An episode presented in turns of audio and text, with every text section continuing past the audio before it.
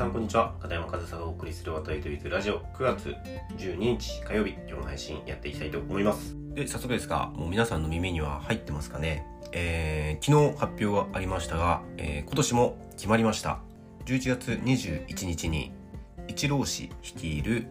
草野球チーム神戸智弁が、えー、高校女子野球選抜と、えー、東京ドームで対戦するということが、えー、昨日発表があってですね、まあ、ということは昨年11月に続く3度目の、えー、この一郎市の神戸智弁対、えー、高校女子野球選抜の1次ビジョンマッチということになりますね。いやまあ率直な感想今年もあってよかったなっていうのがまあ僕個人的にはね思うんですけどまあ一昨年から始まって一昨年はねあの12月でしたけど去年から2年連続で11月に、東京ドームで行われるということででもこのイチローさんのね、まあ、イチローさんのやり方での女子野球に対するこのエールだと僕はこの1ビジョンマッチ捉えてるんですけど、まあ、これがねあのずっと続けばいいなと、まあ、思っていてまあ去年まで2回2年連続であって、まあ、3回ね3年連続だとちょっと安心じゃないですか。まあ、2年連続だったら、まあそこで終わるかもなっていうようなね、まあ不安というかね、そういう可能性もあるなって思うんですけど、3年続いたら、あ、これからもずっとあるんだってなんか思えるような気がして、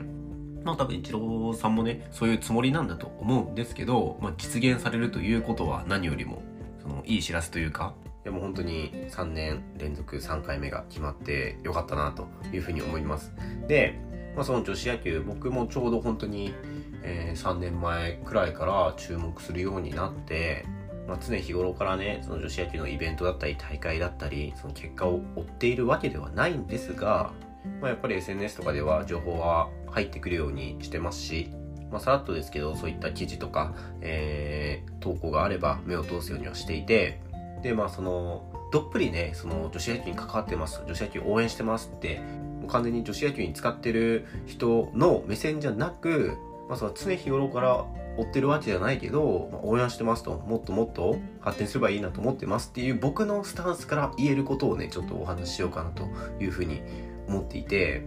まあ、この今の僕のこの距離感、入り込みすぎず、距離が遠すぎずみたいなその女子野球に対するこの僕の距離感から見て、まあ、正直な今のその女子野球の、まあ、なんですね、様子を見ると、まあ、これはあくまで僕の感覚なんですけど、やっぱり一番盛り上がっていたのは、その、一昨年から去年にかけてかなっていう風に感じるんですよね。ここ数年の中で女子野球が一番盛り上がっていたのは。で、それも、あの、甲子園で女子野球の全国大会の決勝が行われたりだったり、まあ、イチローさんとのエキシビジョンマッチがすごく話題になったりだったり、まあ、そういう、ね、世間というか、えー、多くの人に注目される機会があって、しかもそこでね、あの、面白い試合をしたりだったり、その試合そのものが魅力的だと、女子野球が魅力的だということが、まあ、伝わる、えー、試合ができた。てかそういったことが重なって、まあ、本当に一昨年から去年にかけてはすごく、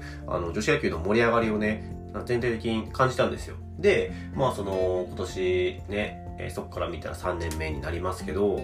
まあなんかその盛り上がりもね、まあ、いわゆるブームというようなもので、まあ、一回落ち着いてきてるのかなと。まあ、そんな風に感じます。まあ、僕は一応その、情報をね、入れるようにしてるから、女子野球の情報入ってきますし、まあ、その、全国大会が行われたりとか、高校野球に限らず、その、クラブの大会が行われたりとか、あとはその、世界大会が行われてるのも、えー、もちろん知っていて、え、ワールドカップとかでも、もう日本が圧倒的な成績を残していたりとか、そういったことをもちろん知っているんですよね。でも知っているからこそ、その知らない人たちの反応も見えるというか、その話題がどれくらい、まあ、認知されてるのかっていうのを、まあ、冷静に見ると、やっぱり少し、その、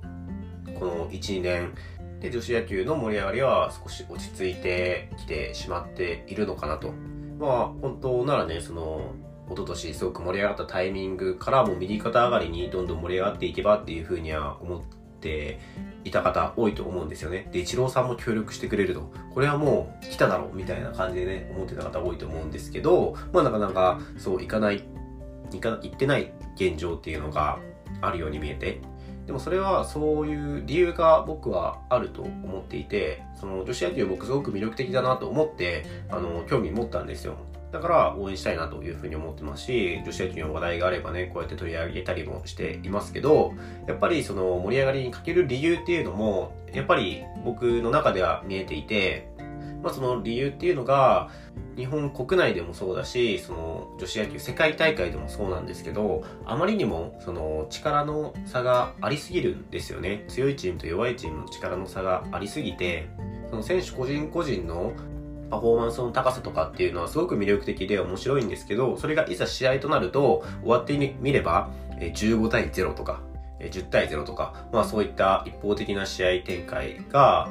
割と多くて、やっぱりそういうワンサイドゲームが多くなってしまうと、そのスポーツそのものの魅力としたら、やっぱり